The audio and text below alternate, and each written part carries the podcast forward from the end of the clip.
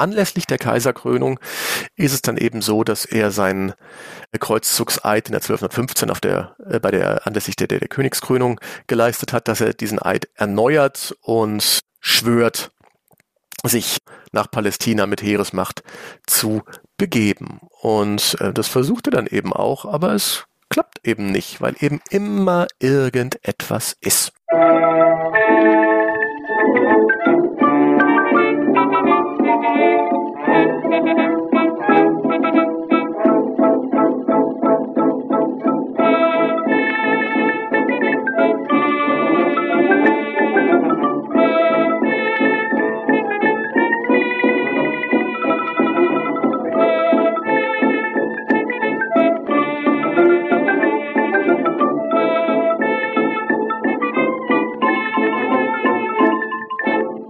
In dieser Folge von Geschichte Europas schauen wir wieder einmal auf das Thema Kreuzzüge. Wie ihr merkt, haben sowohl diese Folge als auch die zuletzt erschienene Folge zu Damiette keine Zahl im Namen. Man ist sich nämlich nicht so ganz einig, ob der Kreuzzug nach Damiette der fünfte Kreuzzug war und die Aktionen unter Kaiser Friedrich II. dann der sechste Kreuzzug oder ob beides zusammen als fünfter Kreuzzug gezählt werden sollte. Denn eigentlich hätte Friedrich schon bei Damiette dabei sein sollen. Warum er nicht dabei war, welche Konsequenzen das für ihn hatte und unter welchen Umständen er schließlich dann doch aufbrach, erzählt unser Kreuzzugsexperte Dr. Alexander Berner in seinem inzwischen achten Besuch im Podcast. Wie üblich, Infos, wie und wo ihr Feedback, Kommentare, Fragen und Bewertungen abgeben könnt, gibt es in den Show Notes, ebenso wie thematisch verknüpfte Folgen und Hinweise zu Unterstützungsmöglichkeiten. Geschichte Europas ist Teil von Wissenschaftspodcasts.de und Geschichtspodcasts.de und erscheint auf Spotify und als RSS-Feed. Und nun inhaltlich auf nach Jerusalem mit dem Stupor Mundi, dem Staunen der Welt. Los geht's mit Friedrich II. und seinem Kreuzzug. Ich wünsche wie immer viel Spaß und neue Erkenntnisse beim Zuhören. Der Kreuzzug gegen Damiette wird in der Bulle Quia Major von Innozenz III. noch einmal, also ausformuliert, ausgerufen. Und äh, in diesem Zusammenhang nehmen eben relativ viele Leute, vor allen Dingen auch aus dem römisch-deutschen Reich das Kreuz, viele, viele Hochadelige, und machen sich dann auf in das in den östlichen Mittelmeerraum, zunächst ins Heilige Land und von da aus dann mit gesammelter Heeresmacht auch der verbliebenen Kreuzfahrerherrschaften nach Ägypten, um da dann die Hafenstadt Damiette zu belagern und schließlich zu erobern. Damiette ist deshalb wichtig, weil diese Stadt den einzig schiffbaren Nil eben kontrolliert und man von da aus dann eben weiter ins Landesinnere den Nil hinauf äh, zu marschieren gedachte, um dann dort eben die ayubidische Machtbasis zu erobern. Die äh, Überlegung war eben, dass wenn diese Machtbasis vernichtet ist, dass die Muslime das Heilige Land nicht länger werden verteidigen können und man so also dann leichtes Spiel dort habe. Das war die Überlegung. Dieser Kreuzzug stand unter relativ, also zunächst einmal unter der, der logistischen Führung verschiedener Adeliger, der König von, von Jerusalem, Johann von Brienne war da eben dann federführend, verschiedene andere Adelige waren dort auch federführend. Äh, aber recht bald stellte sich heraus, dass der Papst da einen, einen viel, viel strengeren und festeren Griff drum haben wollte, um sich an die Spitze dieser ganzen Bewegung auch in, im Bereich des Militärs zu stellen. Der hat ohnehin äh, für eine Professionalisierung, also Innozenz der Dritte, äh, für eine Professionalisierung des, des Kreuzzugs gearbeitet, hat eben bestimmte Mindestsummen vorgeschrieben, die die Teilnehmer eben aufbringen sollen, hat eben auf der anderen Seite den daheimgebliebenen ermöglicht, mit Geld ebenfalls in den Genuss von Kreuzzugsablässen zu, zu gelangen, um auf diese Weise auch eben die Nichtkombatanten aus dem Kreuzzug herauszuhalten, aber dennoch irgendwie zu integrieren. Also eigentlich ganz ganz, ganz äh, geschickt, wie er das gemacht hat. Durch einen Legaten hat er dann, also Pelagius äh, von Albano, durch einen Legaten hat er versucht, die militärische Führung an sich zu ziehen. Dieser Legat war sehr, sehr machtbewusst äh, und hat letztlich auch dann die Entscheidungen in Ägypten gefällt. Dummerweise zum Nachteil der Kreuzfahrer, die sich dann eben in Ägypten geschlagen geben mussten und letztlich sogar ein äh, recht großzügiges Angebot des äh, Angebot des, des Ayyubidenherrschers dort abgelehnt hatten, nämlich die Rückgabe Jerusalems des Heiligen Kreuzes aller Kriegsgefangener, die äh, ausfindig gemacht werden konnten. Wiederherstellung des, des Kreuzfahrerkönigreichs Jerusalem äh, in bestimmten Grenzen. All das hat der Ayyubidenherrscher angeboten, aber Al äh, Pelagius von Albano hat es abgelehnt und gesagt, nein, das, das bringt alles nichts, denn unsere Annahme ist ja, wenn Ägypten ein militärisch-politischer Faktor bleibt, der uns feindlich gesonnen ist, können wir das Heilige Land nicht halten. Also müssen wir zwangsläufig die Ayyubiden in äh, Ägypten vernichten und deshalb schlagen wir das Angebot aus. Denn wenn wir die Ägypter vernichtet haben, dann können wir uns das Heilige Land nehmen, militärisch, und dann brauchen wir auch keine Abkommen mehr. So, das war die Überlegung des Pelagius, der sich dann auch durchsetzt, unter anderem gegen den, den Herrscher von Jerusalem und auch andere Führer des Kreuzzugs, die davon nicht so begeistert waren. Hier sehen wir eben, dass das Primat des Papstes in Gestalt des Legaten auf diesem Kreuzzug von Jet.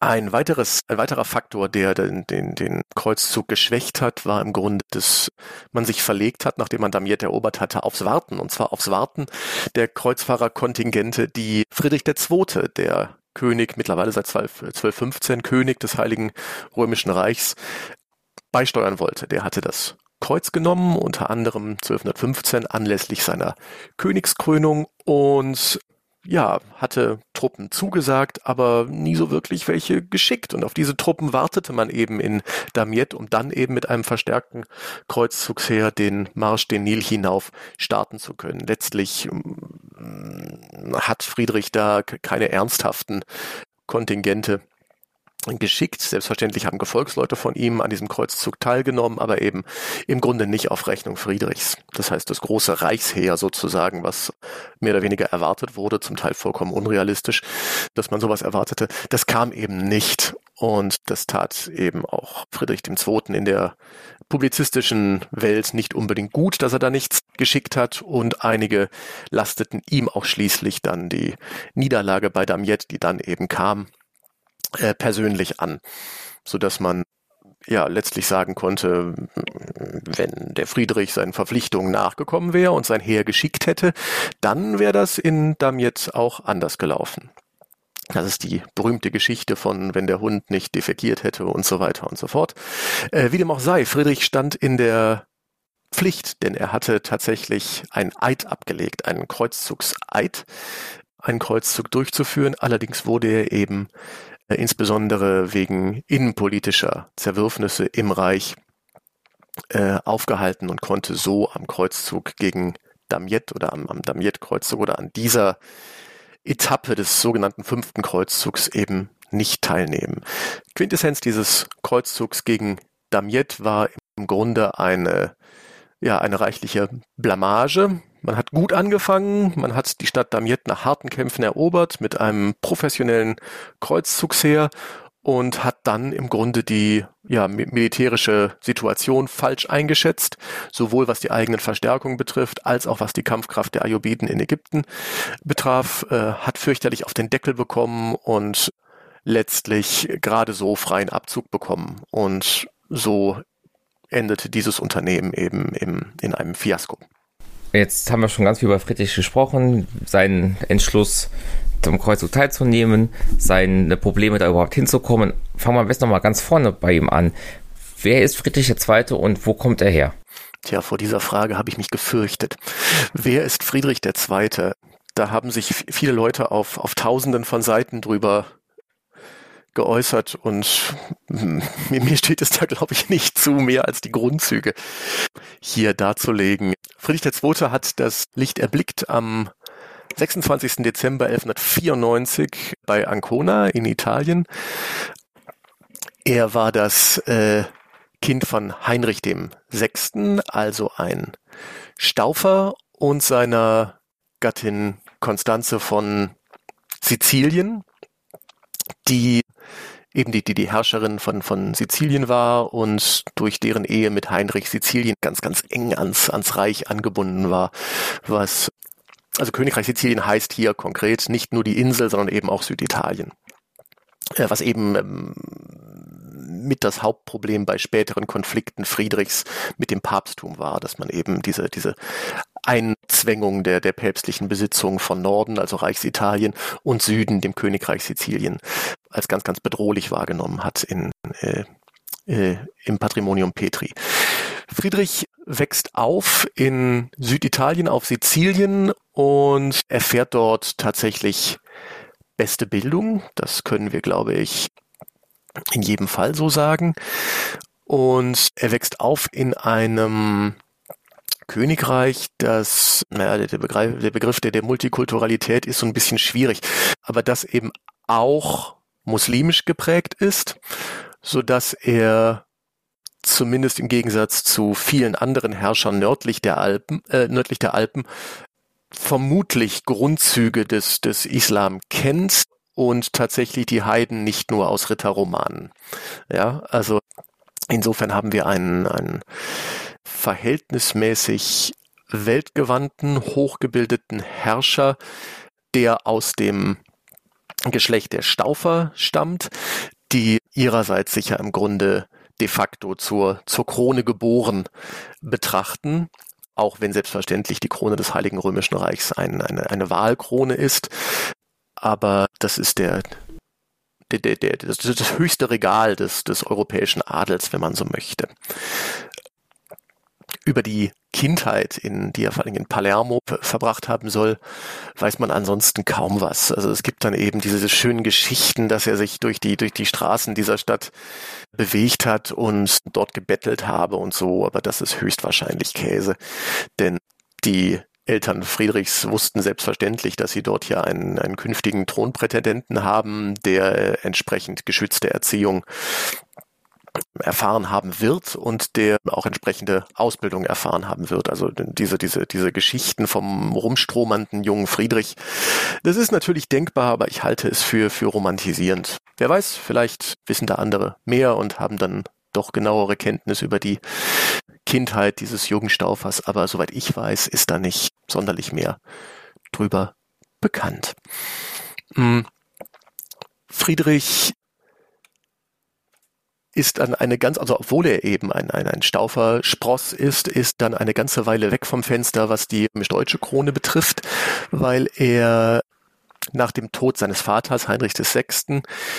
am am Hof der Mutter eben äh, in Palermo aufwächst und dort recht bald dann eben auch ja auf die auf die Krone dieses Königreichs eben vorbereitet wird. Das Ganze ist dann in der Zeit des sogenannten Deutschen Thronstreits anzusiedeln, denn nach dem Tod Heinrichs VI.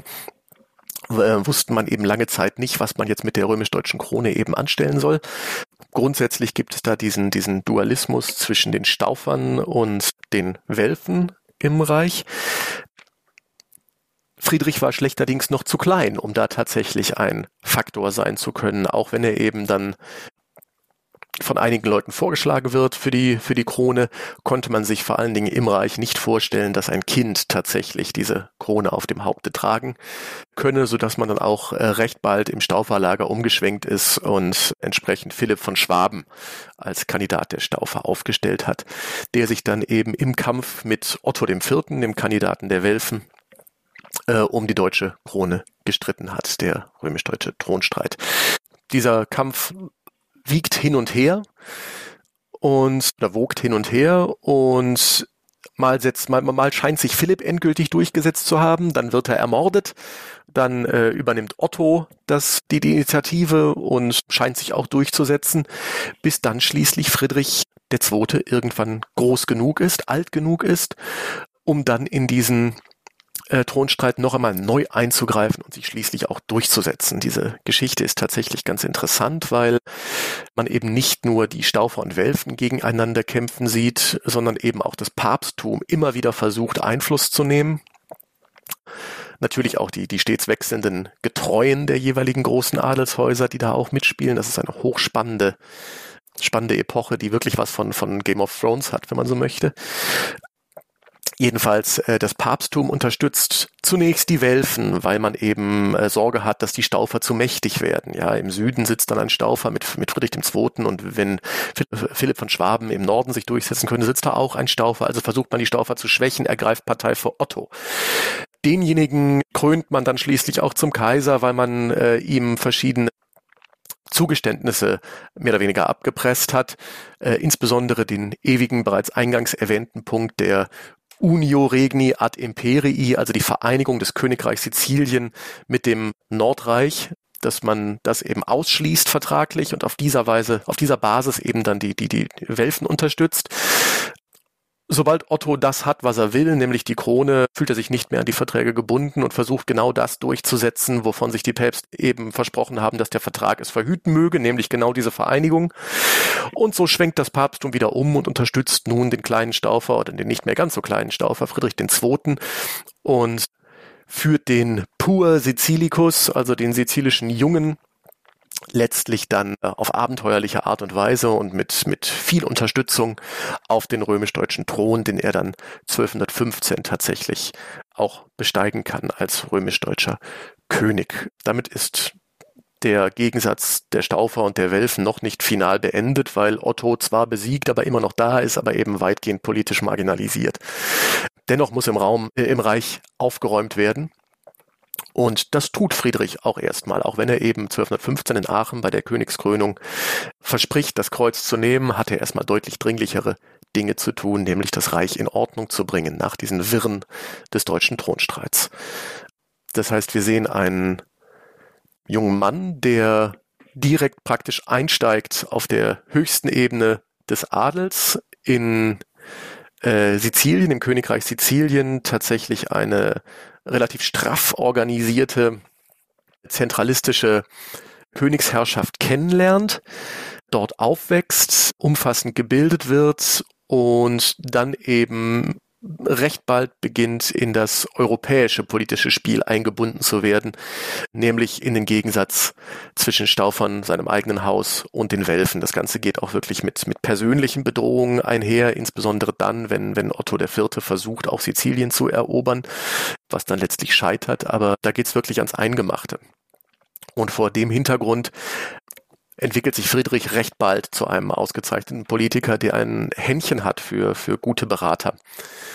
Und das ist eben mit ein Grund dafür, dass wir einen, wie gesagt, hochgebildeten und machtbewussten jungen Mann haben, der 1215 dann die Krone im Reich übernimmt und der auf eine Tradition von Vorfahren zurückblicken kann, die der Kreuzzugsbewegung sich verpflichtet haben. Das ist, glaube ich, für unser Thema auch noch relativ wichtig dieses Kreuznehmen 1215 bei seiner Krönung, äh, kommt das daher, dass er gesagt hat, ja schon meine Vorfahren haben das gemacht, ich muss das machen? Oder war das auch persönliche Überzeugung, soweit man die überhaupt nachvollziehen kann? Persönliche Überzeugung ist äh, auf jeden Fall schwer, schwer zu ermitteln. Man darf das, glaube ich, nicht so, so, so, so darstellen, dass er das Kreuz genommen hätte, weil er sich genötigt gefühlt hätte, weil seine Vorfahren das auch gemacht haben. Das ist nicht der Punkt. Ich glaube, der Punkt ist eher, dass er nicht hinter seinen äh, Vorfahren zurückstehen möchte. Denn die haben das große Verdienst erbracht, an einem Kreuzzug teilzunehmen. Äh, wenn man mal eben guckt, sein, sein Vater Heinrich ist im Grunde unmittelbar vor dem Aufbruch zum, zum Kreuzzug verstorben. Äh, Friedrich I. Barbarossa ist auf dem Kreuzzug verstorben. Das sind alles seine Vorfahren aus dem, aus dem ähm, Stauferbereich. Es gibt noch andere äh, Verwandte, die eben auf dem Kreuzzug ihr Leben gelassen haben, andere Verwandte, die den Kreuzzug gemacht und überlebt haben. Das heißt, das, das ist schon absoluter, absolut integraler Teil der, der Lebenswelt von, von Friedrich. Hinzu kommt noch, dass der, dass, dass, dass der Kreuzzugseid, der Kreuzfahrereid immer auch ein Signal ans Papsttum ist. Denn das Papsttum, vor allen Dingen seit äh, unter Innozenz dem, dem, dem Dritten, versucht unter Aufbreit, äh, Aufbietung aller Kräfte das Heilige Land zurückzuholen für, für, das Christentum. Und dazu braucht es nun einmal eben die äh, mächtigen Adeligen Europas. Und wenn ein Herrscher, ein, ein hoher Adeliger diesen Kreuzzugseid leistet, dann ist das immer ein Signal an, an den Papst, wie äh, ich unterstütze dein politisches Programm sozusagen. Ja, und daraufhin ist das wieder ein Do ut des, gebe, damit die gegeben werde. Und auf dieser Basis kann dann eben das Papsttum wiederum politische Unterstützung vor Ort für den Herrscher oder beziehungsweise für den, für den Kreuznehmer, für den, für den künftigen Kreuzfahrer leisten, beispielsweise im diplomatischen Bereich, wenn es Streit mit Kirchenfürsten gibt, wenn es Streit mit anderen Adeligen gibt. Auf diese Weise ist es so eine, eine Art, ja, quid pro quo do des. Dennoch kam er, Sie hatten es eben erwähnt, aus innenpolitischen Gründen erstmal nicht dazu teilzunehmen, aber Teile seiner Truppen Heißt das nicht, ja. dass er doch oh, technisch teilgenommen hat oder hat man wirklich seine Anwesenheit dort erwartet? Ja, es geht um die persönliche Anwesenheit des römisch-deutschen Königs auf dem Kreuzzug. Es ist nicht das Gleiche, wenn man so ein paar Kontingente losschickt, äh, aufs Schiff setzt und bitte äh, kämpft. Aber wenn der, der, der römisch-deutsche König höchstpersönlich eben auf dem Schauplatz erscheint, dann ist das nicht nur symbolisch unfassbar wichtig, sondern zieht auch ein, ein, eine ganze Folge von weiteren Kreuznamen nach sich. Das lässt sich eben relativ häufig feststellen, dass dann eben die, die engen Gefolgsleute des, des Herrschers ebenfalls das Kreuz nehmen, so dass sich dann eben praktisch um so eine Art Gravitas des Herrschers eben noch mehr und mächtige Kreuzzugsteilnehmer einfinden und mit aufbrechen. Ich glaube, diese zwei Dinge sind ganz, ganz wichtig. Einmal die Symbolik und dann eben auch die, die, die Folgen, die sich eben aus dem, dem Feudalsystem im Reich eben ableiten lassen. Aber diese Truppen wie eben schon dargestellt, machen ja keinen großen Unterschied bei Damiet selber. Inwieweit wird ihm denn jetzt das Scheitern konkret vorgeworfen? Ja, also letzten Endes wird ihm der Eidbruch vorgeworfen. So, also er hat gesagt, ich nehme am Kreuzzug teil und zwar an diesem und ich werde innerhalb von XY Jahren werde ich den Kreuzzug antreten und das schafft er einfach nicht und damit begeht er einen Eidbruch. Und das ist eben das, das rein rechtliche Problem. Und schon hat er ein Problem mit dem Papsttum. Also modern gesagt hat er quasi einen Vertragsbruch begangen. Er hat eine genau. Dienstleistung genau. versprochen. Die Dienstleistung wurde nicht erfüllt und die Vertragsstrafe ist jetzt der Kirchenbann. Äh, ganz so einfach ist es nicht. Dazu kommt es zunächst nicht, weil, weil der, der, der Kirchenbann eben eine, im, im Grunde das schärfste Schwert ist, was das, was das Papsttum aufzubieten hat. Ähm, es kommt zu weiteren Verhandlungen. Muss eben gucken, dass man, also der, der Papst ist ja auch nicht am Kopf gefallen.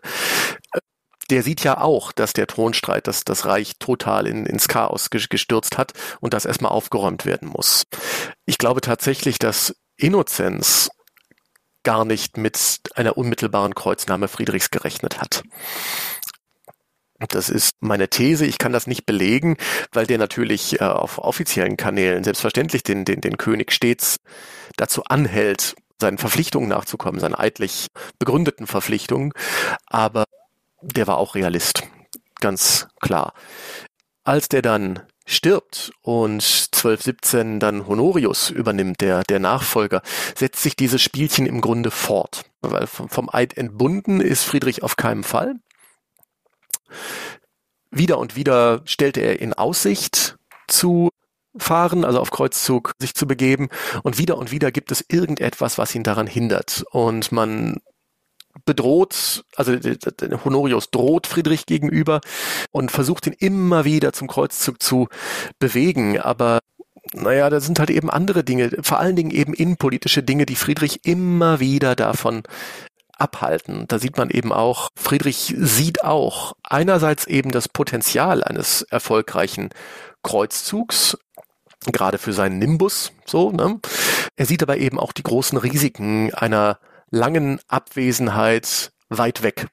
So, er verbringt auch viel, viel Zeit in, äh, in Italien, aber Italien ist zwar auch abwesend irgendwie vom, vom, vom Reich nördlich der Alpen, aber es ist eine andere Nummer, wenn man eben in Palästina ist und dort vermutlich nicht innerhalb eines oder zwei Jahren mal ebenso zurückkehren kann.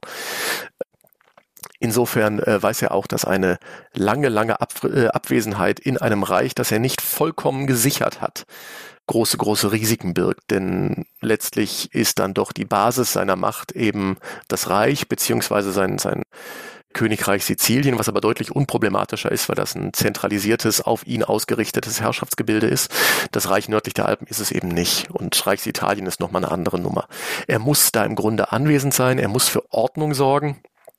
Ähm, er muss auch die, seine, seine, seine Gefolgsleute bei Laune halten. Und all das geht eben nicht wirklich, wenn er weg ist. Weshalb er eben das immer weiter schiebt, die Kreuzzugsteilnahme nochmal relevanter oder realistischer wird, nachdem er endlich die äh, Königswahl seines äh, Sohnes Heinrich im April 1920, äh, 1220 durchgesetzt hat. Das ist so eine große Sicherung seiner Herrschaft, praktisch eine dynastische Kontinuität, die er auf diese Art und Weise implementiert hat. Und dann auf der Basis wird es dann eben wiederum ein bisschen realistischer auf den Kreuzzug zu gehen. Allerdings dauert es dann auch noch zwei Jahre, bis dann der Heinrich tatsächlich gekrönt ist und geweiht ist und so weiter so dass es ähm, nicht sofort losgehen kann. Und gemeinsam mit diesem Projekt ist dann ja auch noch die Kaiserkrönung für Friedrich von ganz großer Relevanz. Und das äh, passiert eben auch um das Jahr, also die, die Kaiserkrönung passiert im Jahr 1220. Und auch da sind eben lange, lange Verhandlungen mit dem Papsttum, weil der Papst den, den Kaiser krönt, äh, nötig, damit äh, Honorius das dann macht. Und er verzichtet, also Friedrich verzichtet dann beispielsweise äh, auf das Königreich Sizilien für, für seinen Sohn und setzt auch dann bis zu dessen Volljährigkeit Regenten ein und bemüht sich auf diese Art und Weise dem Papsttum entgegenzukommen und ja nicht den Eindruck zu erwecken, er plane hier eine Vereinigung beider, beider Herrschaften. Äh, aber alle diese Vorbereitungen sind unglaublich komplex und äh, Gesandtschaften gehen hin und her, sodass dann im Grunde bis dahin der Kreuzzug tatsächlich dann unrealistisch ist. Aber anlässlich der Kaiserkrönung ist es dann eben so, dass er seinen Kreuzzugseid in der 1215 auf der, äh, bei der, anlässlich der, der, der Königskrönung geleistet hat, dass er diesen Eid erneuert und schwört, sich nach Palästina mit Heeresmacht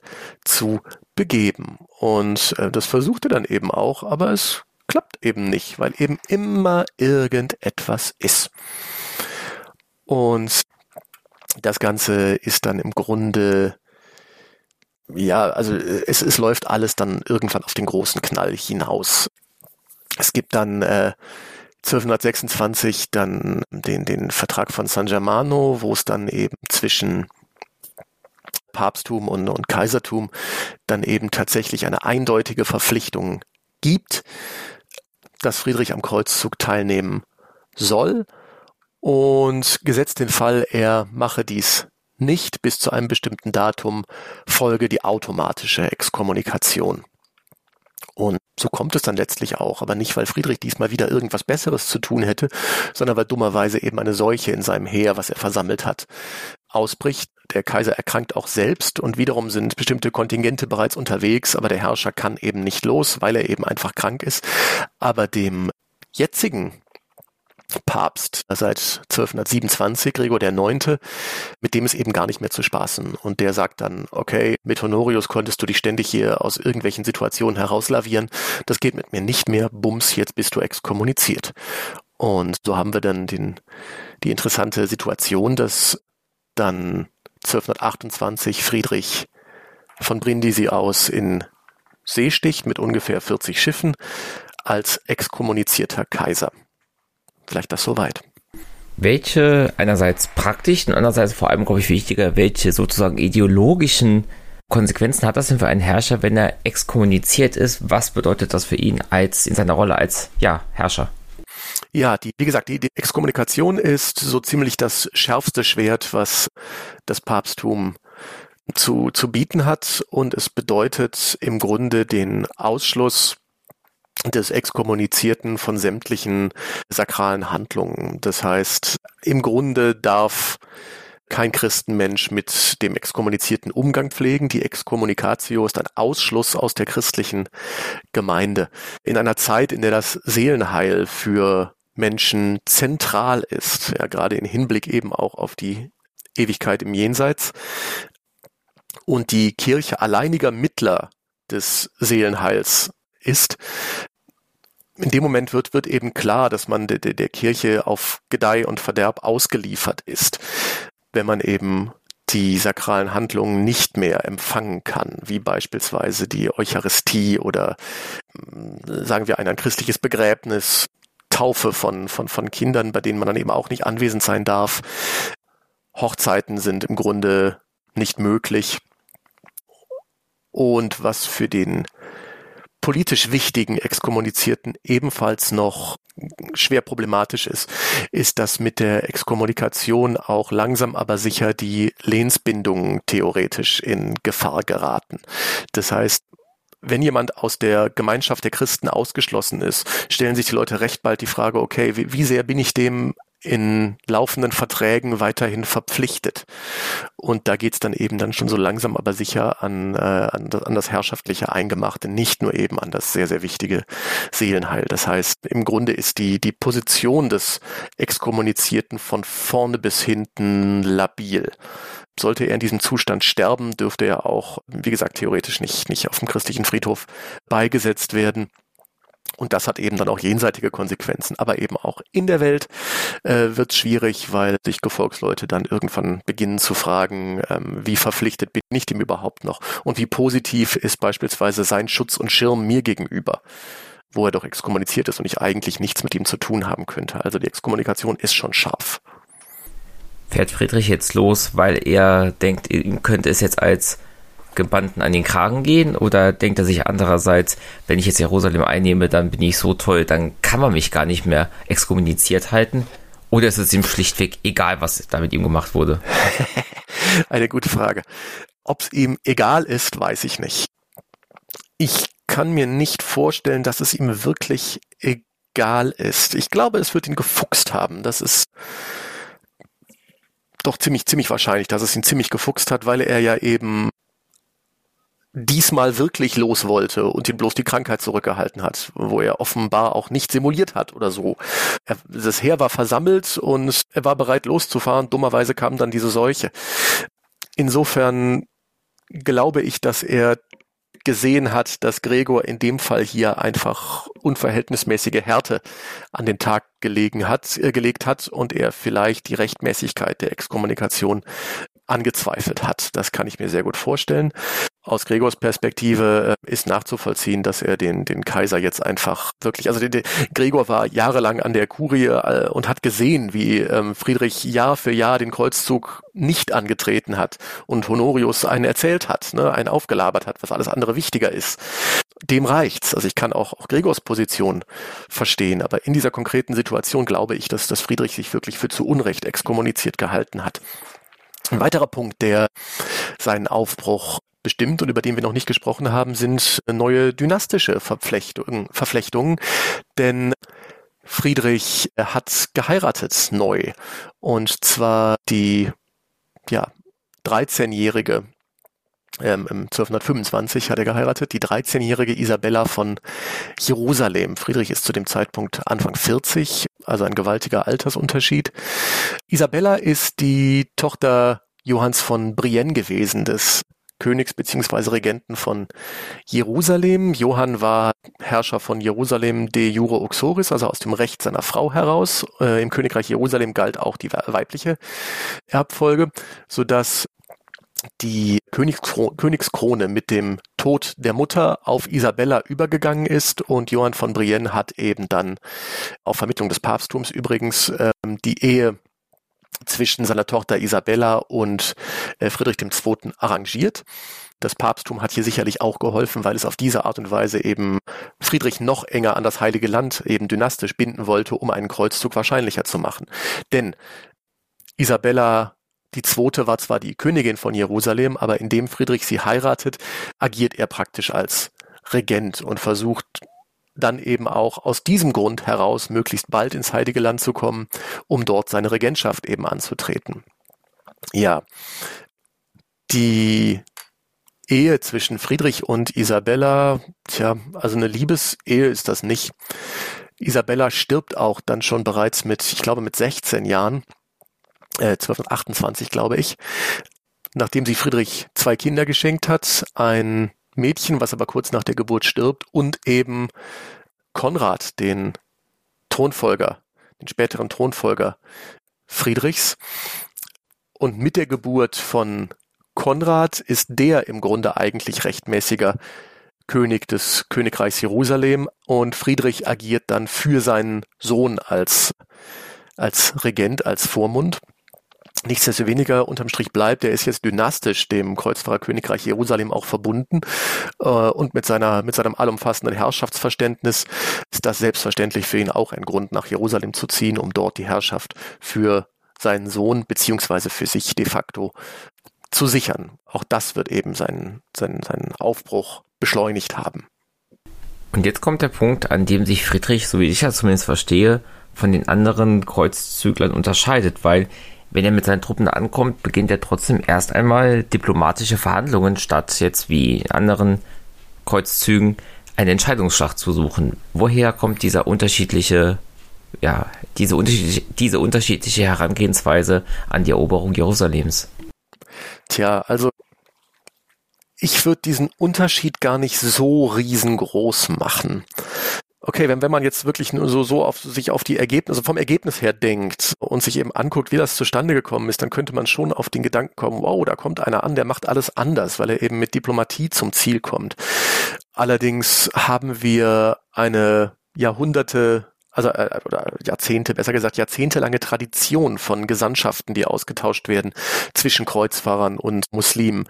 Wir haben eine Einbettung der christlichen Herrschaften in der Levante in das Kräftegefüge dieser Region, was selbstverständlich interreligiöse Bündnisse mit, mit einschließt. Das heißt, das prinzipielle Verhandeln mit den Muslimen ist nichts Neues. Man kann hier beispielsweise denken an den Vertrag, den äh, Richard Löwenherz mit Saladin geschlossen hat oder auch, auch andere Verträge, regelmäßige Waffenstillstände, die geschlossen werden, ähm, zeitlich begrenzt. Aber wenn man eben darüber hinaus auch, auch, auch schaut, was so auf der, auf der militärischen Ebene passiert, Friedrich kommt dahin mit, wie gesagt, mit einem Heer mit ungefähr 40 Schiffen, ein paar Vorauskontingente und so.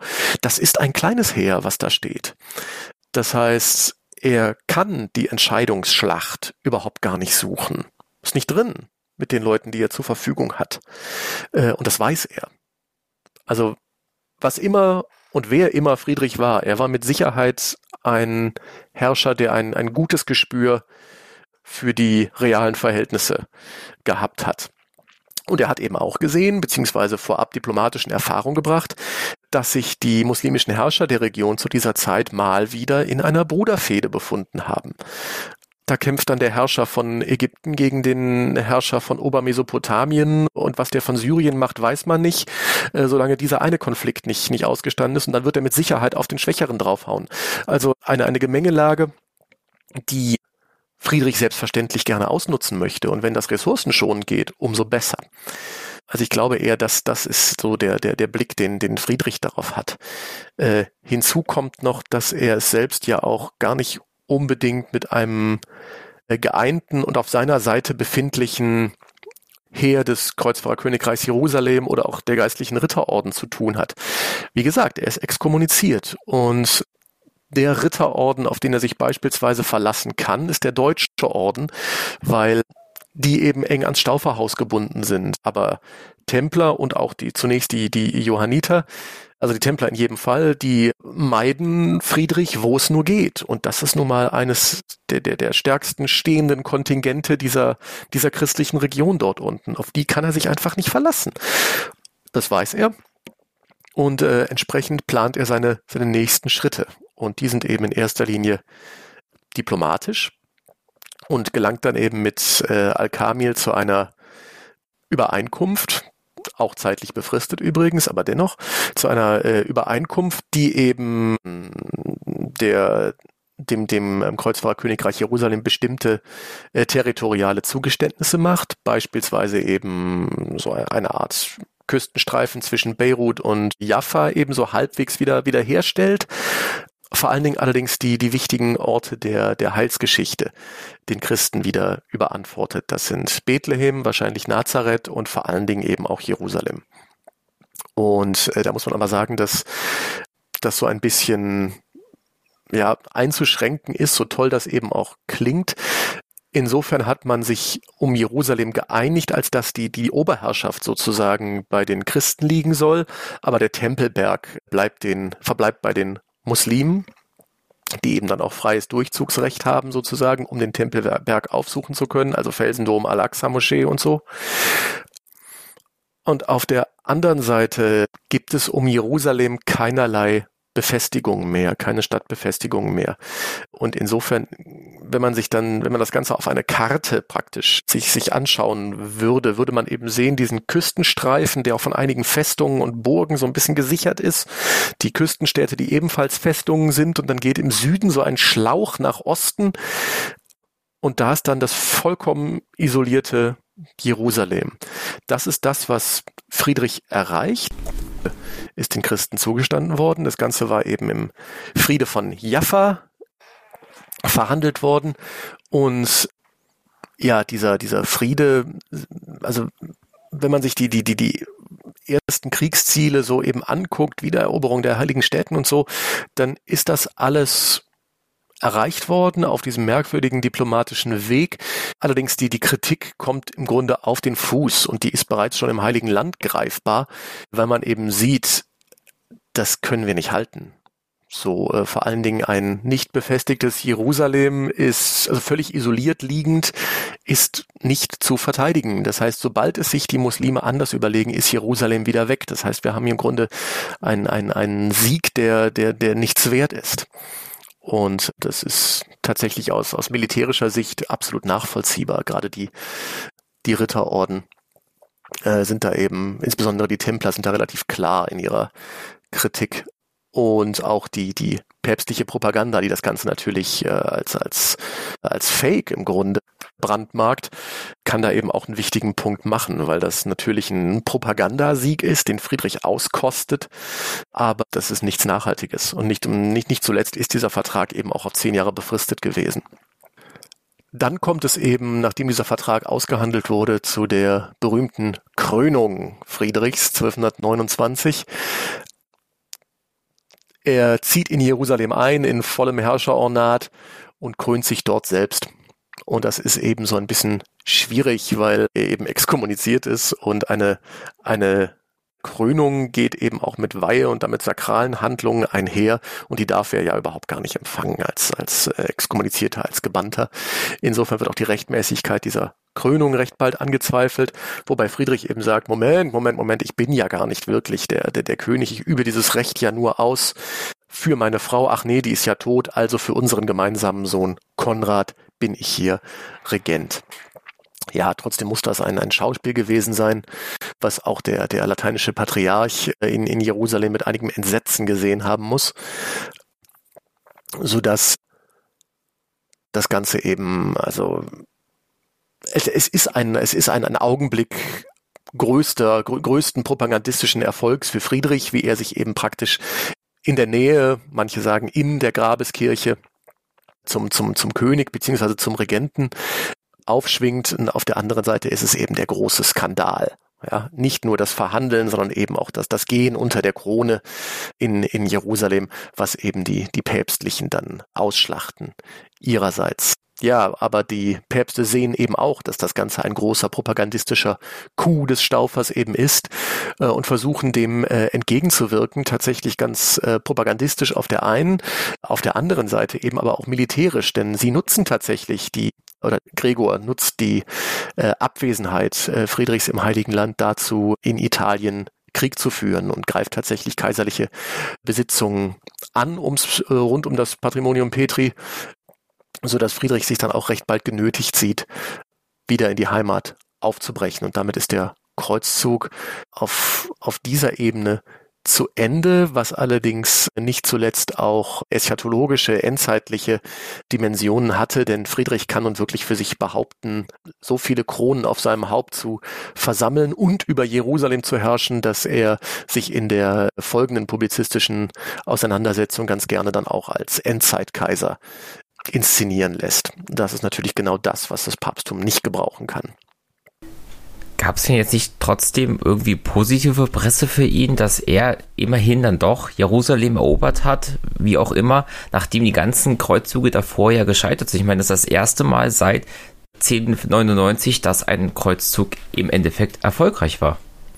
Ja, das ist halt die Frage, wie man, wie man Erfolg definiert. Aber also, wenn man eben ausschließlich sieht, Jerusalem zurückholen, Herrschaft für einen bestimmten Zeitraum sichern, dann war das ein Erfolg auf, auf, auf, also auf dieser Ebene.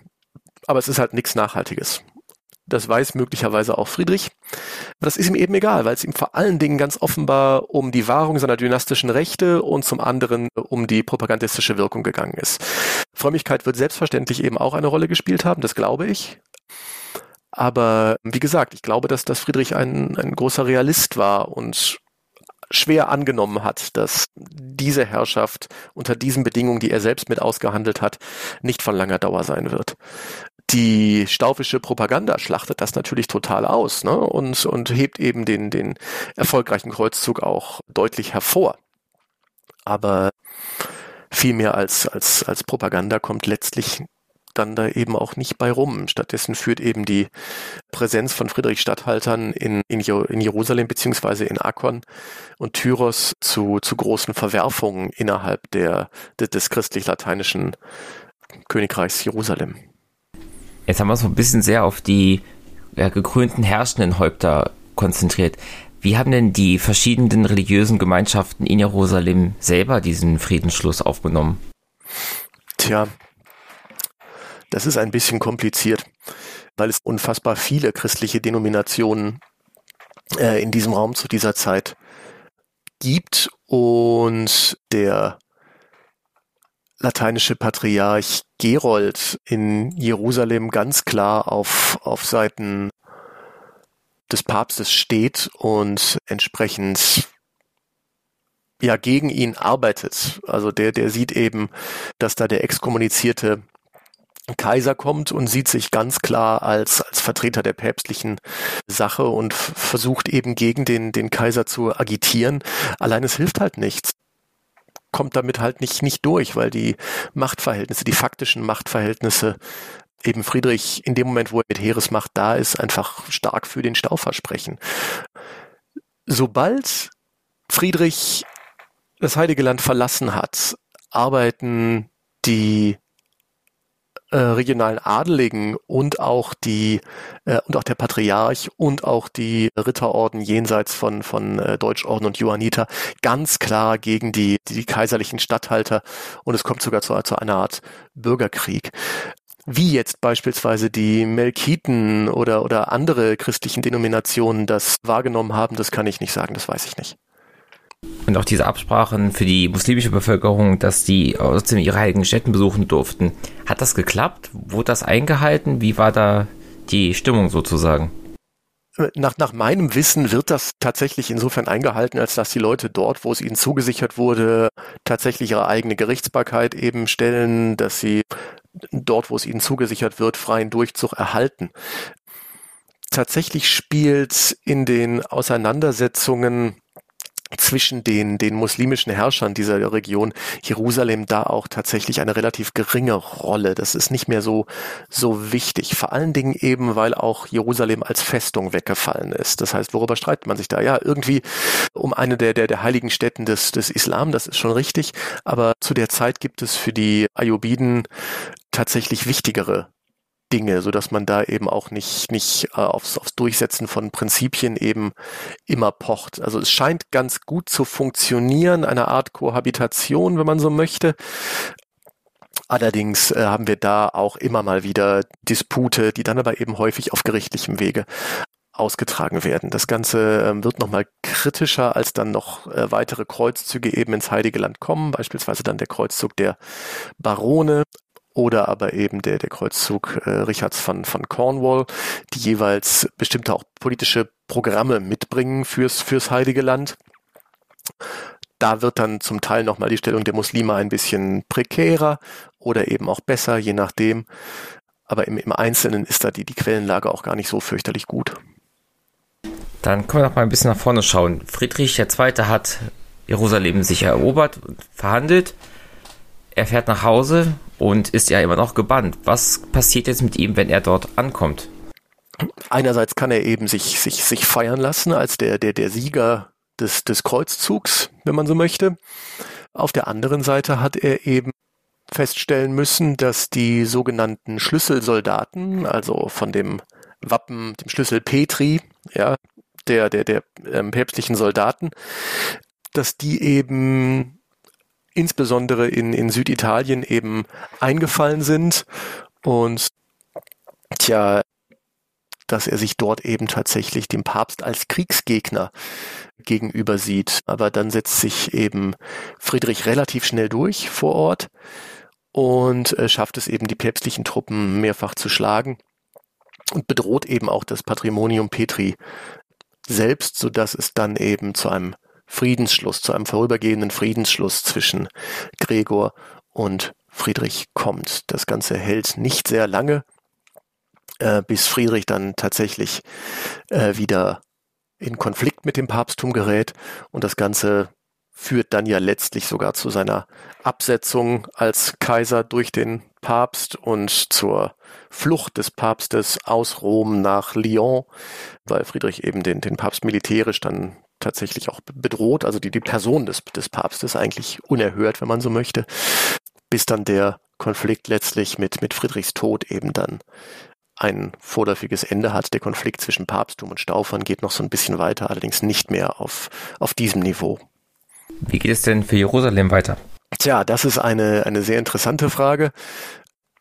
Friedrich hat dort Statthalter gelassen. Das sind vor allen Dingen Getreue aus dem, aus dem italienischen Raum, beziehungsweise aus dem Regnum, also aus dem aus, aus dem Königreich Sizilien, aber wie gesagt auch aus Reichsitalien, die ihm treu ergeben sind und die dort sich eben als Sachwalter der königlichen der staufisch-königlichen Herrschaft im Kreuzfahrtkönigreich Jerusalem sehen, die stark geprägt sind von einem von einer relativ zentralistischen Herrschaftsstruktur im Königreich Sizilien, von einer stark auf die Person Friedrichs ausgerichteten Herrschaftspraxis an Friedrichs mobilem Hof und die eben in ähnlicher Weise versuchen, das Kreuzfahrerkönigreich umzustrukturieren bzw. zu beherrschen das steht in deutlichstem Konflikt zur Herrschaftstradition im Kreuzfahrerkönigreich Jerusalem. Der König dort ist eben kein, äh, kein, kein zentralistischer Herrscher, sondern hat beinahe eher was von einem Primus inter pares, weil die Barone des Kreuzfahrerkönigreichs im Haute Cour, so heißt dieses Ratsgremium, das sind die großen Feudalherren des Königreichs, weil die ganz wesentlich mitzubestimmen haben. Und das passt einfach überhaupt gar nicht, diese unterschiedlichen Herrschaftsauffassungen.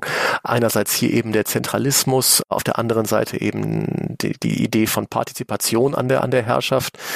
Und das kracht dann recht bald. Das geht dann sogar so weit, dass der, die, die Statthalter Friedrichs dann bestimmte Adelige, beispielsweise an, an vorderster Front Johann der Alte von Ibelin, hier die, die, die Ibelin-Familie ist in den Königreich der Himmel auch ganz, ganz prominent verewigt worden äh, in der Popkultur. Natürlich völlig verdreht und, und, und sehr, sehr frei, aber wie dem auch sei, der Name ist vielleicht dem einen oder anderen bekannt. Jedenfalls, die Ibelin sollen von ihrer Herrschaft verdrängt werden ähm, das Ganze kommt zu einem, es, es kommt zu einem Krieg, bei dem letztlich sich die Barone durchsetzen und auch den letzten Statthalter äh, Friedrichs dann recht bald äh, aus dem Land werfen. Das ist im Grunde dann Anfang der 1240er Jahre mehr oder weniger entschieden und ich glaube 1243 ist dann der, der, der letzte staufische Statthalter Lothar Filangieri ist dann er auf Zypern eben dann besiegt und muss dann eben die Heimreise antreten, sodass dann eben die Herrschaft der Staufer im Königreich Jerusalem faktisch endet, was nicht heißt, dass äh, Konrad, der äh, Sohn Friedrichs und äh, Isabellas, nicht tatsächlich noch nomineller Herrscher bleibt. Das bleibt er schon, aber die Barone machen dann vor Ort die Sachen unter sich aus. Friedrich hat das ja noch mitbekommen. Er ist ja erst einige Jahre später mhm. gestorben. Wissen wir, wie er darauf reagiert? Wir hatten ja vorhin angedeutet, ihm war ja schon klar, dass das nicht ewig halten wird, aber was war so sein Blick auf Jerusalem, auf dieses Gebiet und auch auf den endgültigen Verlust, ja, nach in seinen späten Jahren. Ja, das, das wird ihn schon geärgert haben, da bin ich mir ziemlich sicher, aber er hat einfach zu der Zeit viel, viel wichtigere Dinge zu tun, weil eben das äh, Papsttum recht erfolgreich an äh, seinem Kaisertum schraubt und sägt.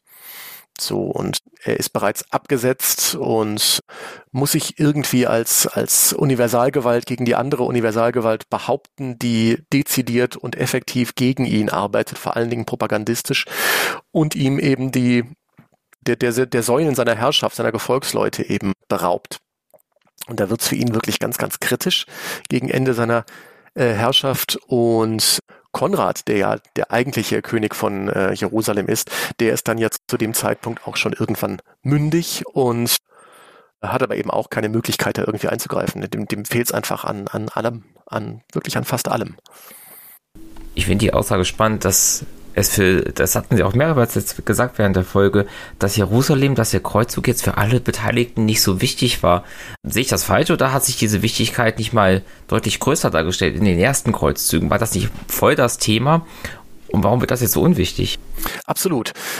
Der, der war super wichtig und ist auch immer noch sehr, sehr wichtig. Allerdings in der politischen Agenda des Kaisers bzw. Königs und späteren Kaisers spielt der Kreuzzug nur eine Rolle, neben ganz vielen. Und das ist einfach, glaube ich, eine Frage des, des Herrschaftsniveaus, wenn man so möchte.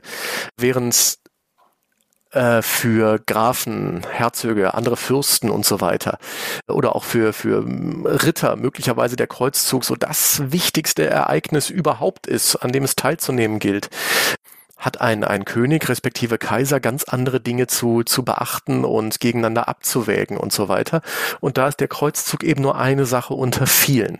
Ich glaube, das ist der, der, der große Unterschied. Und wir haben vor allen Dingen ja auch ein deutlich machtbewussteres Papsttum, was eben mit dazu beiträgt, dass Konflikte mit der anderen Universalgewalt eben auf die Spitze getrieben werden. Und da wird dann eben der Kreuzzug beziehungsweise der Kreuzzugs, äh, Kreuzfahrereid des, des Kaisers zu, zu einer propagandistischen Waffe.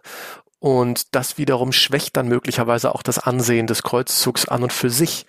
Insofern, es tut sich einiges. Und der, das zentrale Thema von, von Friedrichs Herrschaft äh, über den, den, den Lauf der, der, der Zeit ist eben nicht der Kreuzzug, sondern eben die Auseinandersetzung mit der anderen Universalgewalt. Da spielt der Kreuzzug dann eine prominente Rolle, das ist richtig, aber er beherrscht eben den Konflikt nicht, er wird eher benutzt. Musik